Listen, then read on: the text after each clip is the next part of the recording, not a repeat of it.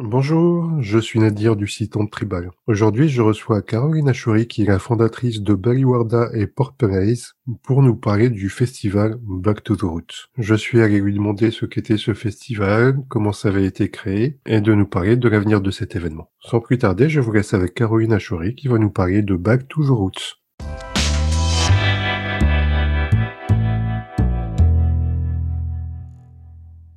Alors, bonjour Caroline. Bonjour Nadir. Comment ça va? Ça va très bien. J'espère que toi aussi. Bah écoute, euh, je vais bien, merci. Alors je te remercie déjà de prendre de ton temps et d'avoir accepté cette invitation. Aujourd'hui, je voudrais qu'on en sache un petit peu plus sur la professeure et danseuse et surtout organisatrice, puisque je t'invite, euh, je t'invite pour nous parler un petit peu, nous raconter l'histoire de du festival Back to the Roots que je n'ai pas eu l'occasion de connaître euh, malheureusement, mais j'espère en apprendre beaucoup plus grâce à toi. Ok. Alors, est-ce que tu veux bien te présenter un petit peu euh, avant de commencer? D'accord. Alors, je suis Caroline Achoury. Euh, je suis basée à Toulouse euh, et donc je suis professeure de danse orientale, professeure de ATS FCBD Style et professeure de fusion belly dance, tribal fusion et plus particulièrement de Datura Style. Voilà, donc ça fait euh, du coup ça fait si je remonte au début de ma carrière, la danse orientale, j'ai commencé à l'enseigner il y a 25 ans. Donc j'ai commencé avec la danse orientale. Ensuite, euh, j'enseigne la tribal fusion depuis, euh, je pense, ça doit faire 2007-2008. Et euh, la TS, euh, guerre plus tard, quelque chose comme 2010. Et j'enseigne les trois et je, je comment dire, je, pratique ces trois danses euh, avec vraiment autant de plaisir, autant de bonheur autant de passion. Je n'ai pas une préférence particulière pour l'une des trois. Mais pour moi, les trois se complètent et elles font partie de cette famille belly dance, entre guillemets. Voilà, où il y a des ponts, on peut créer des ponts, des liens et où les choses se, se répondent. Avec évidemment une affection toute particulière pour la danse orientale, puisque c'est ce qui m'a ouvert vraiment les portes, les portes de toutes ces danses. Et du coup, pour que je comprenne bien, tu restes vraiment au sein euh, de cette famille de danse ou, euh, ou tu pratiques encore d'autres choses en dehors? Je Alors, pense, notamment, par ailleurs, vas-y, pardon, je t'ai coupé. Non, je disais, je pense notamment à, peut-être à des danses latines ou quelque chose. Euh, Alors, je pratique d'autres danses, effectivement, mais pour, pour moi, pour, alors, pour me nourrir, pour utiliser d'autres outils chorégraphiques aussi. Euh, donc, par exemple, pour ça, je vais plutôt voir vers la danse contemporaine et la danse moderne. J'ai d'ailleurs fait euh, une formation il y a quelques années euh, pour d'artistes interprètes en danse contemporaine, une formation pro.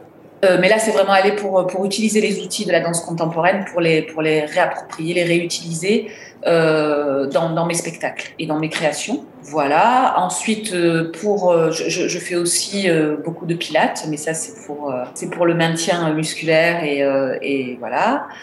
Euh, et ensuite, par ailleurs, vu que je travaille euh, avec un cabaret à Toulouse, le Kalinka, donc grâce à ce cabaret, grâce au travail que je mène avec eux, et en tant que chorégraphe et en tant que, que interprète aussi, euh, ben, je vais expérimenter euh, d'autres techniques qui peuvent relever du, des circassiens ou qui peuvent relever du théâtre euh, ou du burlesque. Euh, voilà. Mais du coup, ça reste principalement, euh, on reste principalement là-dessus et c'est plus des outils qui viennent enrichir, Exactement. enrichir tes dents. Ouais, d'accord. Exactement. Et déjà, pour, enfin, je vais préciser que quand même pratiquer ces trois danses en tant que professionnel euh, interprète et chorégraphe et, euh, et enseignant, c'est-à-dire, je parle des trois danses, danse orientale, ATS et tribal fusion, ça me fait déjà un travail largement à plein temps et plus qu'à plein temps, euh, semaine oui. et week-end, voilà. donc, donc le reste, c'est pour me nourrir, c'est pour utiliser des outils qui vont nourrir qui, qui, vont m'aider à construire euh, ce que je fais, euh, ce que je fais avec les, mes trois danses principales. Et après, je sais pas si c'est intéressant, ce, mais, mais ce que je fais aussi, je fais du travail de recherche académique euh, à l'université Toulouse Jean Jaurès et je collabore euh, de temps en temps euh, sur des colloques ou avec des chercheurs euh, sur des sur des questions qui tournent autour de plutôt de la danse orientale hein, parce que pour le moment dans le milieu académique on parle très peu encore de tout ce qui est tribal fusion ou fusion belly dance les recherches sont très axées sur la danse orientale, mais euh, voilà, c'est aussi un complément et pour moi qui est, qui est très très important. Bah, je pense que c'est bien de le mentionner et puis en plus ça fera le lien avec euh, un autre podcast sur, euh, sur le sujet de ta conférence. C'est ça. Mm. Alors, si on en revient à ton festival euh, Back, to the, Back to the Roots. Oui. Voilà, j'arrive à le dire correctement. comment comment est-ce que c'est né? Est-ce que tu veux bien nous dire un petit peu? Oui.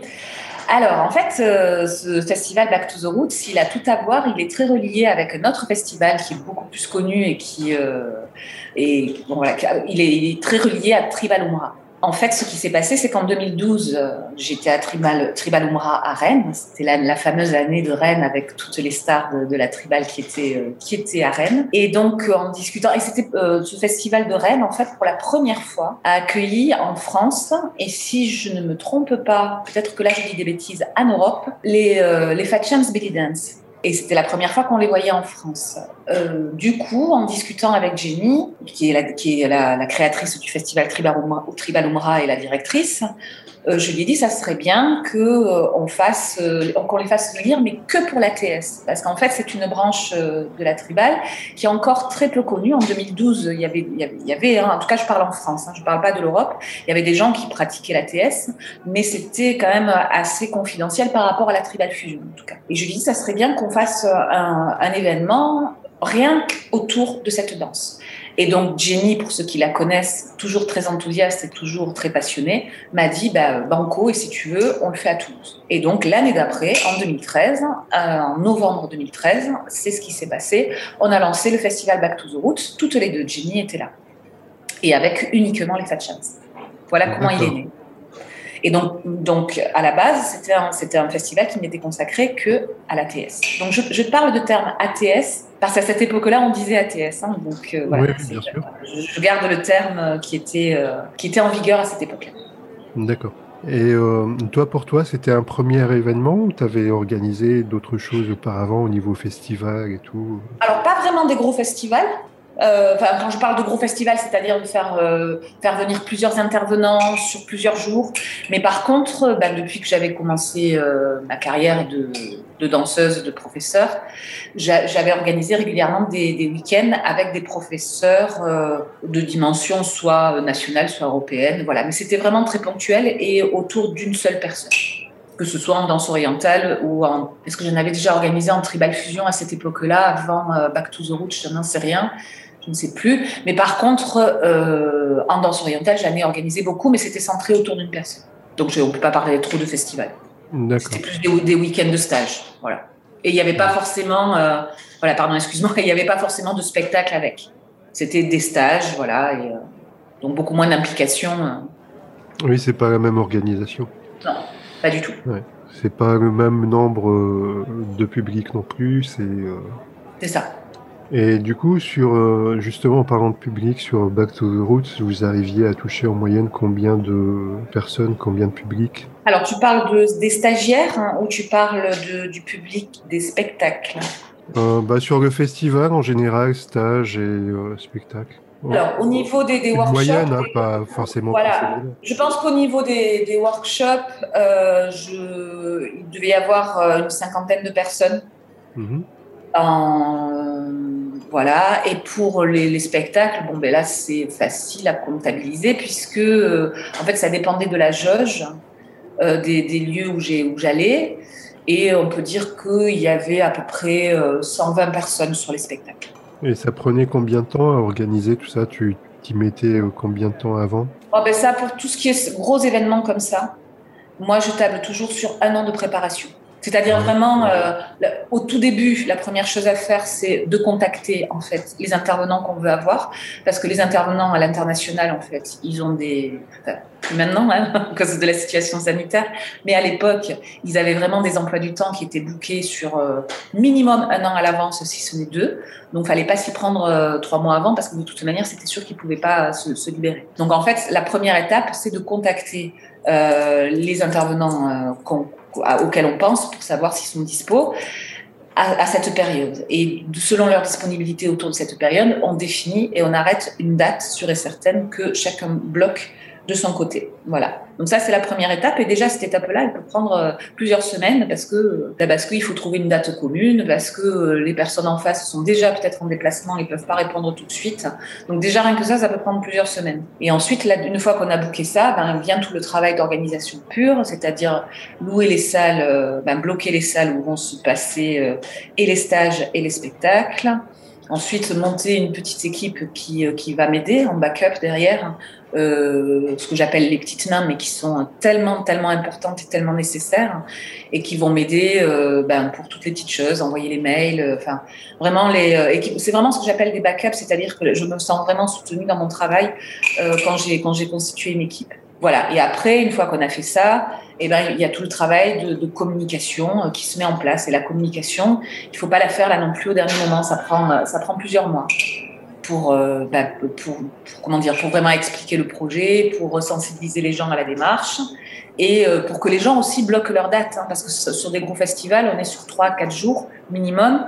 Euh, donc peut-être que les gens ont besoin de, poser des, congés euh, ou s'organiser s'ils ont des familles pour laisser les parents aux uns et aux autres, pour laisser les enfants aux uns et aux autres. Donc, donc voilà. Et c'est pour ça que je, faisais qu'il est important de faire la com minimum, là pour moi c'est minimum six mois à l'avance.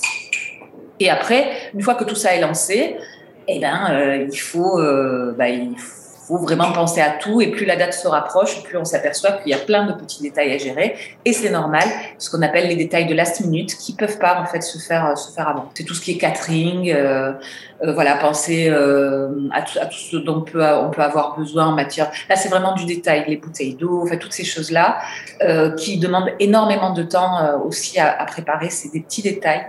Euh, d'organisation et ça aussi, il faut être très très vigilant autour de ces petits détails qui peuvent marquer la réussite ou, ou le stress dans un, dans un festival.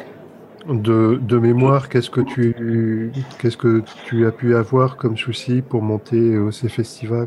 Euh, Pour monter le festival, oui. Franchement, vraiment le plus gros souci pour monter des festivals comme ça, avec euh, beaucoup de, enfin, de, de, des profs qui viennent de l'étranger euh, et beaucoup comme ça d'organisation. Pour moi, le nerf de la guerre, c'est toujours resté l'argent. Vraiment.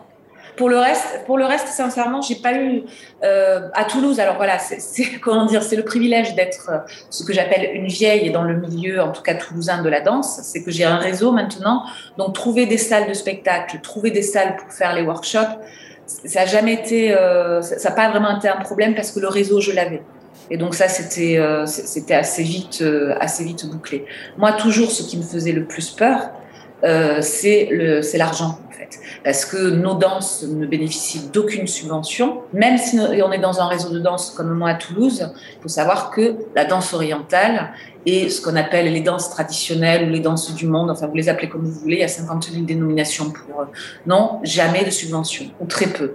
Les subventions elles sont vraiment au niveau très local, c'est-à-dire la mairie peut-être le conseil départemental, mais euh, ça va pas plus loin. Tout ce qui est DRAC, tout ce qui est là, on peut oublier. Donc pour moi, le nerf de la guerre, c'était l'argent et c'était vraiment des sueurs froides parce que l'argent ne venait que des inscriptions au stage.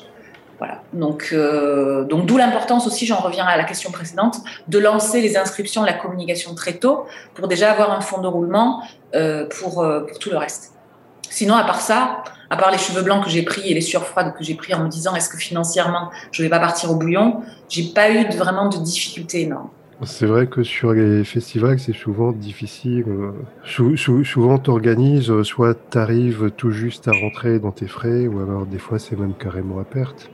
Alors, si je peux intervenir sur cette question, pour moi, et c'est important pour ce qui va venir après, pourquoi j'ai délocalisé aussi euh, Back to the Roots depuis, euh, ben depuis 2019, c'est aussi cette question-là, c'est que de toute manière, on ne peut pas se faire. Moi, je, enfin, je, je, préfère être clair avec les gens qui nous écoutent. Quand on monte des festivals comme ça, c'est uniquement la passion qui nous tient, parce que ce qui est sûr et certain, c'est qu'on ne fait pas un rond avec ces festivals euh, et que très souvent, euh, on perd de l'argent. Alors, ça ne veut pas dire qu'on part au bouillon total et qu'on est obligé de, de, vendre sa maison en, suivant, mais, mais euh, on euh, on n'arrive pas à équilibrer. On va toujours être euh, ou, ou, à peine, vraiment. Hein, c'est mmh. pas avec ça. Et donc c'est vraiment quand je dis que c'est que de la passion ces festivals et je pense à, à des gens comme Mel ou enfin d'autres personnes qui organisent des festivals, c'est la passion qui nous tient. C'est euh, euh, c'est beaucoup de travail, c'est beaucoup d'investissement personnel, c'est beaucoup d'investissement financier, c'est beaucoup de risques pour au bout du compte euh, financièrement, pas grand-chose,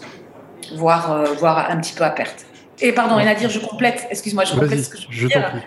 C'est que on est, non pas parce que les, le, le festival ne se remplit pas, que ce soit les stages ou le spectacle. Parce que moi, pour ma part, de mon côté, j'ai toujours eu du monde. J'ai toujours, j'ai toujours rempli et les stages et les spectacles. Donc c'est pour dire à quel point c'est compliqué. C'est-à-dire même quand on est à bloc, euh, on gagne pas d'argent. En fait, voilà. Donc j'imagine que c'est pour ça que ça fait très peur parce que si on se dit si je remplis pas mon stage, ça veut dire que je vais perdre beaucoup d'argent. Voilà. Donc notre principal souci, je dis notre, en tout cas moi quand j'organisais Back to the Roots à Toulouse, mon principal souci c'était équilibrer. C'était pas gagner de l'argent, c'était essayer de pas en perdre. Du, du, du, coup, oui, c'est vrai que ça complique un petit peu les choses euh, de se lancer dans l'organisation et tout à ce niveau-là. Est-ce qu'on peut savoir d'où vient le nom, d'ailleurs? Alors, Back to the Roots, bah, bah, merci de, de, me rappeler ça. euh, en fait, je, je, reviens à Rennes en 2012 avec Jenny, donc on discutait. Moi, j'étais très contente de rencontrer les Fat Champs pour la première fois. Enfin, je, je, trouvais ça super. Bon, en plus, la première qu'on ait eue, alors, excuse-moi pour pour, pour euh, Umra, il y avait Anita, c'est sûr, parce que je crois que toutes les danseuses françaises d'ATS, c'est à ce moment-là qu'on est toutes tombées amoureuses direct d'Anita Lalouani, qui est quand même euh, un personnage euh, très puissant hein, au niveau. Enfin, moi, ce qui m'a qui m'a appris beaucoup de choses. Euh, bref, donc la question c'était oui, donc à, à, Rennes, au Tribal on discutait avec Jenny et euh, je lui faisais part de mon expérience et de ce que je ressentais dans le milieu tribal euh, de, cette époque-là, c'est que beaucoup de danseuses étaient arrivées au tribal par la tribal fusion et euh, avaient manqué une étape qui était celle de l'ATS. Et pour moi, qui suis toujours très précautionneuse et qui suis toujours vraiment, voilà, pour moi la lignée elle est importante qu'on fasse un pass sur l'ATS en faisant de la tribal fusion, pour moi, c'était un petit peu un crève-cœur, en fait. Il me semblait que les danseuses manquaient une étape. D'autant plus qu'on expliquait tout le temps que si on, parle de, si on parlait de tribal fusion, le mot tribal se référençait à l'ATS, en fait. C'était l'ATS qui avait fusionné avec d'autres techniques et, euh, voilà, et d'autres modes de représentation de la danse. Euh, et on discutait avec Jenny et je lui disais à quel point c'était dommage d'avoir un, trou dans, dans cette lignée pour les danseuses qu'une pour moi une danseuse accomplie c'est aussi une danseuse qui connaît l'histoire de ce qu'elle fait et qui voilà qui peut s'y référer qui peut la pratiquer. Et c'est pour ça qu'avec Jenny on s'était dit bon ben, on va faire et ça serait intéressant de faire un festival un festival qui soit que pour la TS justement pour que les gens s'intéressent à ça et qu'ils soit qu'ils le découvrent soit qu'ils l'approfondissent mais qu'en fait qu'on ait aussi cette lignée qui soit présente euh, en France. Et donc voilà excusez-moi je fais le je reviens à ta question du coup, c'est pour ça qu'on l'avait euh, appelé Back to the Roots, c'est-à-dire, ça veut dire la tribal fusion, revient à ses racines, qui sont la TS. Attention, là, je parle que de la culture tribale, hein, parce que je sais pertinemment que les racines, elles vont beaucoup plus loin aussi. Là, je parle que de la culture euh, tribale. Est-ce que tu peux nous dire un petit peu de mémoire euh, quelques invités que tu as eus sur, sur le festival? Alors, au tout début, les, les, je crois que ça a duré deux ans, deux ou trois ans, ce n'était que les fat chance. C'est pas compliqué. Hein. C'était, euh, je, voilà, c'était, je faisais venir deux ou trois fat chance. Euh, suivant parce que ça aussi faire venir les fat champs euh, il faut savoir ça aussi c'est intéressant que peut-être les gens le, le, savent que le sachent mais euh, euh organiser un festival en prenant des pointures américaines c'est, c'est ça a un coût énorme hein, parce que les, les tarifs qu'elles prennent il faut dire la vérité sont quand même assez élevés euh, et en plus, euh, on doit payer leur voyage. Euh, enfin, c'est donc c'est les faire venir de San Francisco en fait, hein, puisque la plupart étaient basés à San Francisco. San Francisco, là aussi, au niveau des tarifs, c'est pas le même prix que de faire venir quelqu'un de New York. Hein. Mmh. Donc, euh, donc voilà. Donc au début, ce n'était que des chance, donc deux ou trois suivant les moyens qu'on avait.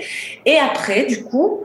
Euh, je me suis dit que bon, c'était peut-être bien aussi de l'ouvrir de l'ouvrir à quelques euh, à quelques professeurs de Tribal Fusion, mais là pour le coup c'était plutôt des professeurs européens que je français ou européens. Hein Donc pour euh, pour l'ATS c'était que des fat chants.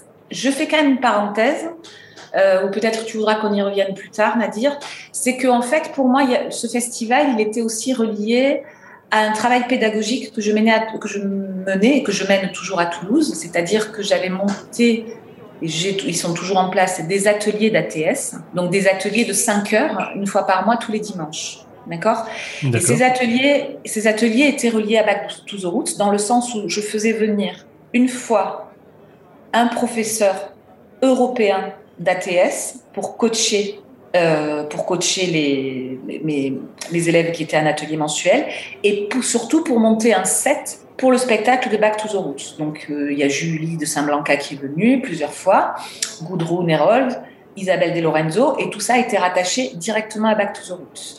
Et ensuite, pendant le festival Back to the Roots, ces élèves des ateliers mensuels, non seulement présentés donc euh, quelque chose sur scène qui était monté par un professeur européen, mais en plus avait droit à des cours pendant le festival qui n'étaient que pour elle avec euh, les Fat Chance. Et, euh, et, du coup, les Fat aussi euh, jetaient un œil sur ce qui était proposé en tant que spectacle, euh, qui avait été monté par les Européennes, et du coup, faisaient des retours par rapport à ça avant que ça se monte sur scène. Voilà. Et donc, euh, ta question première, c'était quoi, Nadir Excuse-moi, je suis quelqu'un de très bavard et qui digresse énormément. Non, mais tout va bien. Je demandais euh, si tu pouvais nous citer quelques invités. Ah, voilà. Donc voilà, là, je t'en ai cité quelques-uns. Pour les, pour les, voilà. donc, euh, donc, pour le, pour l'ATS, les, invi les invités principales étaient les Fat avec en fil rouge Anita, pardon, Anita Lalouani que j'ai toujours, toujours invitée.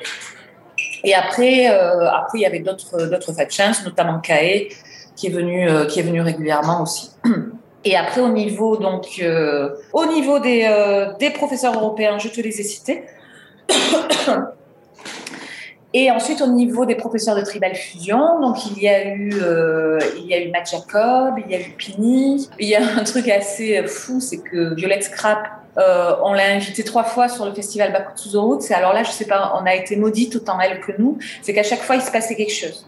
Soit elle avait un accident, elle était malade, elle pouvait pas venir. Soit euh, ben, on était au début euh, de la crise sanitaire. Enfin, bon bref, il y a toujours eu un souci avec Violette Scrap et je, et désespère pas de la faire venir à Toulouse, qui est un de. Et il y a eu Anasma aussi, en Tribal Fusion, qui est venu. Euh, voilà, enfin, je n'ai pas tous les noms en tête, excuse-moi, mais. Non, non, mais c'est déjà bien. Il y a les noms principaux. Il y a quelqu'un, euh, j'ai fait venir aussi en professeur ATS européen. Euh, je, je l'ai oublié alors que ça, ça, a été quand même une rencontre très importante. C'est Philippa qui est venu, euh, qui est venu aussi et coacher mes, mes, élèves de l'atelier et, et, qui est venu à Back to the Roots. voilà, je, je voulais pas, je voulais la mentionner Philippa aussi. Ben voilà qui est fait. Et aujourd'hui, donc, quelles sont les perspectives de ce festival? Quel est l'avenir de ce festival? Du coup, comme je le disais tout à l'heure, euh, c'est très compliqué financièrement euh, de monter des festivals, euh, des festivals en France quand on n'a pas d'aide de quand on n'a pas d'aide publique. c'est très stressant et, et, et c'est très fatigant. Donc à un moment donné, j'ai voulu changer de. Enfin, je, je voulais pas. J'en avais organisé, je sais plus combien j'en ai fait, cinq ou six de, de, Back to the Roots. Et au bout d'un moment, enfin, on, s'use, on, se lasse parce que c'est beaucoup d'énergie de, et pour des retours qui sont très fugaces en fait. Hein. Euh, et tout ce travail a recommencé chaque année. Euh, voilà, donc j'ai pris la décision à un moment donné et aussi parce que j'avais tout un questionnement personnel donc que l'on connaît actuellement dans le milieu tribal, mais moi ce questionnement je l'ai depuis des années, c'est-à-dire euh, celui autour de, des danses d'origine. Alors là je ne parle pas de Back to the Roots, euh, je parle vraiment de ce qu'on appelle les danses d'origine. J'ai l'habitude de voyager beaucoup dans les pays du Maghreb, de travailler aussi avec des artistes euh, des pays du Maghreb, surtout Maroc et Tunisie. Euh, j'ai passé énormément d'années, euh, tous mes étés en Égypte aussi, et pour moi c'était important à un moment donné que le tribal qui se, comment dire, qui qui, disait tout le temps qu'il se référait aux danses, euh, aux du Maghreb et du Moyen-Orient, aux danses traditionnelles de, ces pays-là, reconnecte avec ça. Et donc j'ai réfléchi au titre que j'avais donné euh, à mon festival, Back to the Roots, en me disant que, bah, tiens, si j'allais jusqu'au bout de la démarche, et donc j'ai décidé, depuis 2019, de basculer le festival euh, au Maroc, dans un premier temps, et dans un premier temps à Essaouira. Donc on a eu une première édition euh, en 2019 donc là, le concept, c'est d'inviter un professeur de tribal, que ce soit fusion ou d'ATS, euh, au Maroc, et en même temps d'inviter des, euh, artistes, euh, des artistes marocains. Donc ça, c'est la partie de mon complice marocain avec qui je travaille à Toulouse, qui est Ali Alaoui. Euh, donc il y a un pied au Maroc qui est artiste en même temps au Maroc et en France. Donc lui, en fait, il s'occupe de cette partie artistique marocaine et il invite euh, donc des artistes marocains à venir nous faire découvrir sur une journée euh, leur tradition, surtout évidemment musicale et dansée, euh, mais aussi de cette, tradition, l'histoire de cette tradition, de quelle région du Maroc elle vient, euh, voilà. Donc, euh, donc pour moi, ça, voilà, ça a été un, concept qui a commencé à germer dans mon cerveau, à mûrir.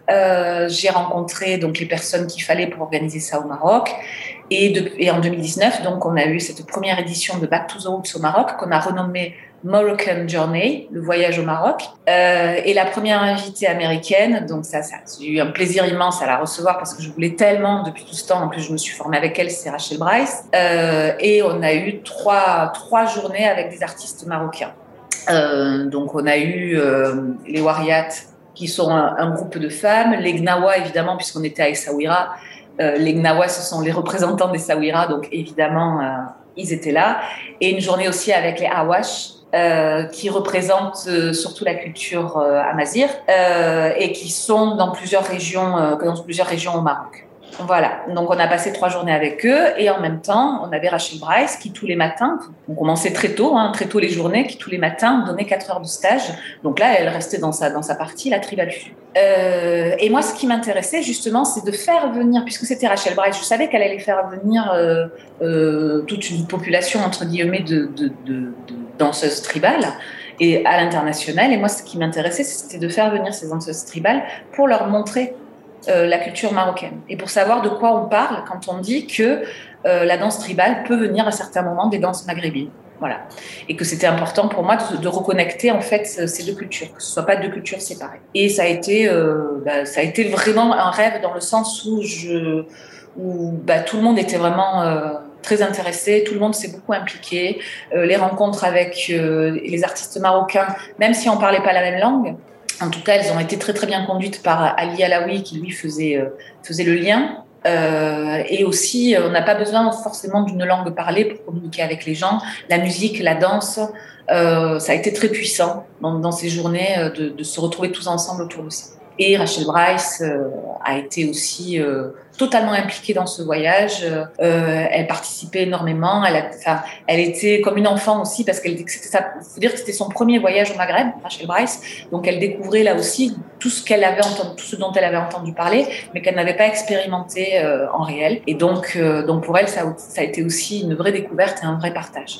Donc, pour terminer, je pense que cette formule de back to the roots, mais vraiment les vraies routes, les vraies racines, va se reconduire hein, dès que dès que le Covid nous aura lâché un petit peu et qu'on pourra repartir dans les voyages d'une manière un peu plus sereine et un peu plus libre. Voilà, parce que je ne vais pas repartir au Maroc s'il faut que la moitié des, euh, des gens qui viennent fassent des tests PCR et enfin bref. Donc pour le moment, euh, on espère vraiment qu'en 2022, il puisse y avoir une deuxième édition. Espérant, espérant. Donc, si je résume un petit peu, Back to the Roots, c'était un petit peu déjà le retour aux sources par rapport aux danseuses fusion. C'est ça. Et là, avec ce nouvel événement, tu pousses encore un cran au-dessus le retour aux sources. C'est, euh, on, on, est encore un cran au-dessus par rapport, euh, par rapport à votre ancien festival. C'est ça.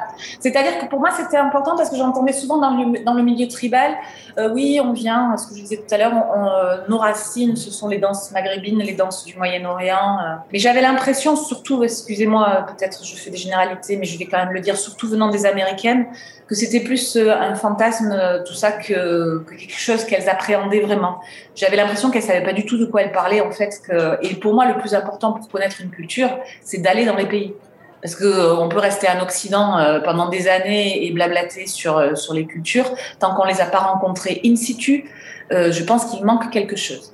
Voilà. Et et, donc et pour moi ces pays-là sont tellement importants et dans ma dans ma pratique de la danse, mais aussi dans mon cœur, dans ma culture personnelle. Hein, le, Maroc et la Tunisie, j'ai des attaches très très très profondes, enfin amicale très profonde. Et ce sont des pays où je vais régulièrement. Et chaque fois que j'y allais, euh, je, bah, je, me disais, mais il faudrait, il faudrait quand même que tous ces gens qui parlent de, culture maghrébine, de culture moyenne-orientale, se, déplacent et, viennent voir ça pour savoir exactement de quoi ils retournent. Et de pas juste projeter des images ou euh, écouter des discours. Ou, enfin voilà, c'était, c'était vraiment mon but. Après, une fois que les gens sont entrés dans le pays, pour moi, la culture, le fait, la musique et la danse, c'était une porte d'entrée. Et après, ils en font ce qu'ils veulent. Mais et alors ce qu'il y a, ce qu'il y a d'incroyable, c'est que j'ai donc pour le premier voyage, le premier Moroccan Journée, donc j'ai eu beaucoup d'Américaines qui sont venues et notamment une.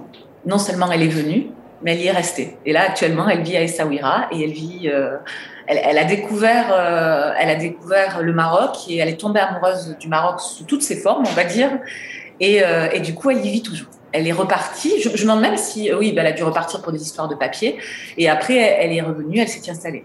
Et donc ça, pour moi, c'est, bah, c'est, important, quoi. C'est important parce que je pense que bah, ce changement de vie n'aurait pas pu avoir lieu si s'il n'y avait pas eu ce stage pour elle.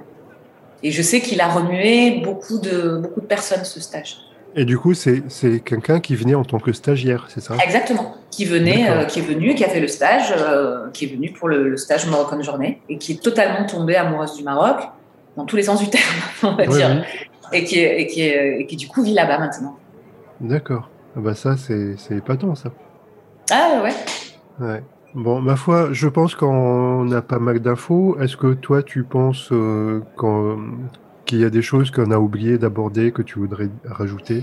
Non, par rapport au festival, voilà. Enfin, juste pour résumer, parce que je sais que je suis très bavarde et que c'est vraiment dire que maintenant le festival Back to the Roots, je ne pense pas qu'il revienne en France, en tout cas à Toulouse. Comme j'ai dit, euh, c'est beaucoup de complications euh, en France de monter des festivals.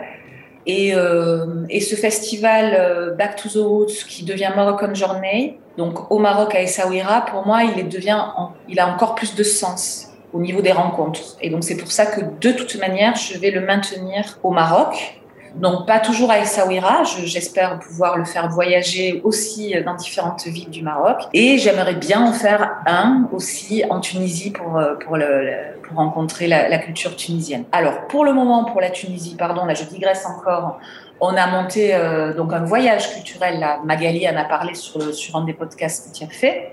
Oui. Euh, donc pour le moment, je me consacre à ça. Euh, avec, avec Magali et toute l'équipe qui a monté ce, ce, projet. Mais je désespère pas qu'un jour aussi je puisse avoir une espèce d'annexe du festival Moroccan Journey et qui devienne Tunisian Journey euh, à Djerba ou ou ailleurs en Tunisie, mais qui est, qui est, aussi quelque chose qui se passe en Tunisie, pour la culture tunisienne. Bah, J'ai même envie de dire que, à la limite, l'événement aussi de Magali, euh, enfin le travail que vous faites ensemble, c'est aussi une super occasion pour, euh, pour prendre tes repères aussi sur place. et. Euh, c'est ça. Ouais. C'est exactement ça. Mais on verra plus tard, parce que bon, en même temps, ce, concept de, de, du voyage culturel à Djerba, donc de, Magali Choukri et, moi-même. C'est aussi un très très beau projet qui est encore différent. Euh, donc j'ai pas envie non plus de, qu'on se fasse, enfin, de me faire concurrence à moi-même. Donc pour le moment, je laisse la priorité à ce voyage culturel où on apprend énormément de choses aussi sur la culture tunisienne, où on est en contact direct avec la culture tunisienne. Moroccan Journey, il fait son boulot aussi au Maroc, mais peut-être que les deux vont créer des passerelles. Ça sera pas pour tout de suite, mais en tout cas c'est dans, dans l'idée. Bon bah c'est super chouette. Alors, j'ai mes deux questions de fin euh, traditionnelles, à savoir la première, quel euh, artiste euh, tu admires qui est un exemple pour toi? Alors, on, parle, on va rester dans le milieu de, nos danses, hein, j'imagine, hein, parce que des artistes que j'admire, j'en ai beaucoup, mais si je dois rester dans le milieu de la danse, donc évidemment, je pense que ça, je vais étonner personne. Pour moi, Rachel Bryce est quelqu'un quelqu'un de très très important pour moi, enfin, autant euh, artistiquement que, que, au niveau de sa peinture, de, ce qu'elle est, de sa personne en fait, hein, parce que je, l'ai côtoyée à, différentes reprises. Donc Rachel Bryce pour moi est vraiment un exemple complet, pédagogique, humain euh, et artistique aussi, hein, au niveau de, ce qu'elle produit sur scène. Euh, après, pour l'ATS, j'en ai parlé tout à l'heure, Anita aussi, ça a été une rencontre de foudre euh, que j'ai eue avec elle. Je, suis allée souvent la voir à San Francisco aussi. J'ai travaillé beaucoup en tête à tête avec elle aussi sur l'ATS. Euh, voilà, donc elle aussi, artistiquement, c'est vraiment. Elle a une connaissance de l'ATS qui est très, très importante. Et, et humainement aussi, c'est quelqu'un d'assez formidable. Et, euh, et, pour la danse orientale, donc je, vais citer ceux qui m'ont formée, mais euh, Leila Haddad à Paris, Diana Tarkan maintenant qui est à Paris, mais qui a vécu euh, très longtemps euh, au Caire, et euh, Mahmoud Reda, Mahmoud Reda aussi, bon, qui, qui, avec qui j'ai été formée, avec qui j'ai beaucoup travaillé, qui était quelqu'un d'adorable, vraiment. Une personne très gentille et très généreuse aussi dans, dans, sa pédagogie. Voilà. Bon, bah, très bien, ça fait du monde tout ça. Hmm. Là, c'est vraiment des hommages que je rends à toutes ces personnes que j'ai côtoyées, qui m'ont formée euh, et à qui je dois beaucoup, en fait. Hein. Je dois beaucoup dans, dans, mon apprentissage, dans ma compréhension de toutes ces danses aussi, dans l'approche que je peux en avoir et, euh, et, je les remercie tous, en fait. Vraiment. Très bien. Et euh, la toute dernière question, qui est-ce que tu aimerais inviter sur le podcast?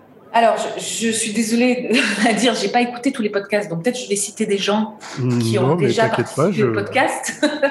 moi, Alors moi, j'aimerais, puisque Onde Tribal et tes podcasts sont quand même plus centrés autour de, des danses tribales en général, euh, moi j'aimerais entendre les, pionniers en France. Et c'est vrai qu'un podcast avec Jenny, euh, qui a tant fait pour le monde tribal, qui, a, qui, a, tant donné euh, humainement, financièrement, et qui nous a fait venir toute cette culture. Enfin, je veux dire, c'est elle qui nous a fait venir toute cette culture qu'on connaissait à peine les Français par rapport à d'autres pays européens qui étaient déjà plus au jus avec toutes ces danses. Nous, en France, encore, on planait à, euh, et c'est vraiment Jenny qui nous a qui nous a fait rentrer dans cette danse.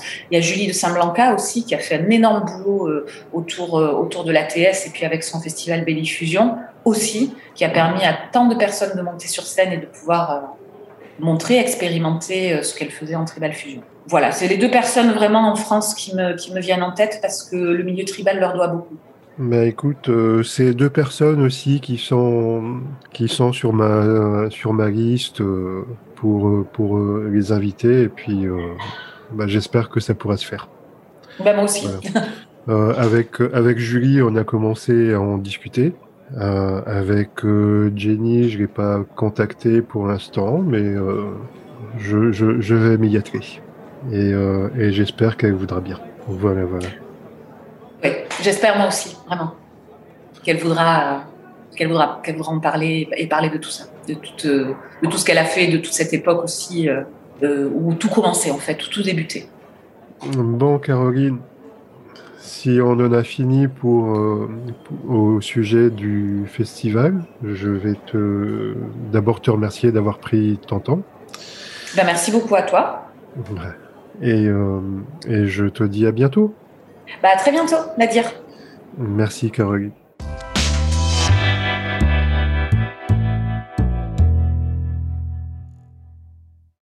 Voilà, c'est à présent terminé pour cet entretien avec Caroline Achouri. Elle nous a parlé du festival Back to the Roots, de l'évolution de son festival.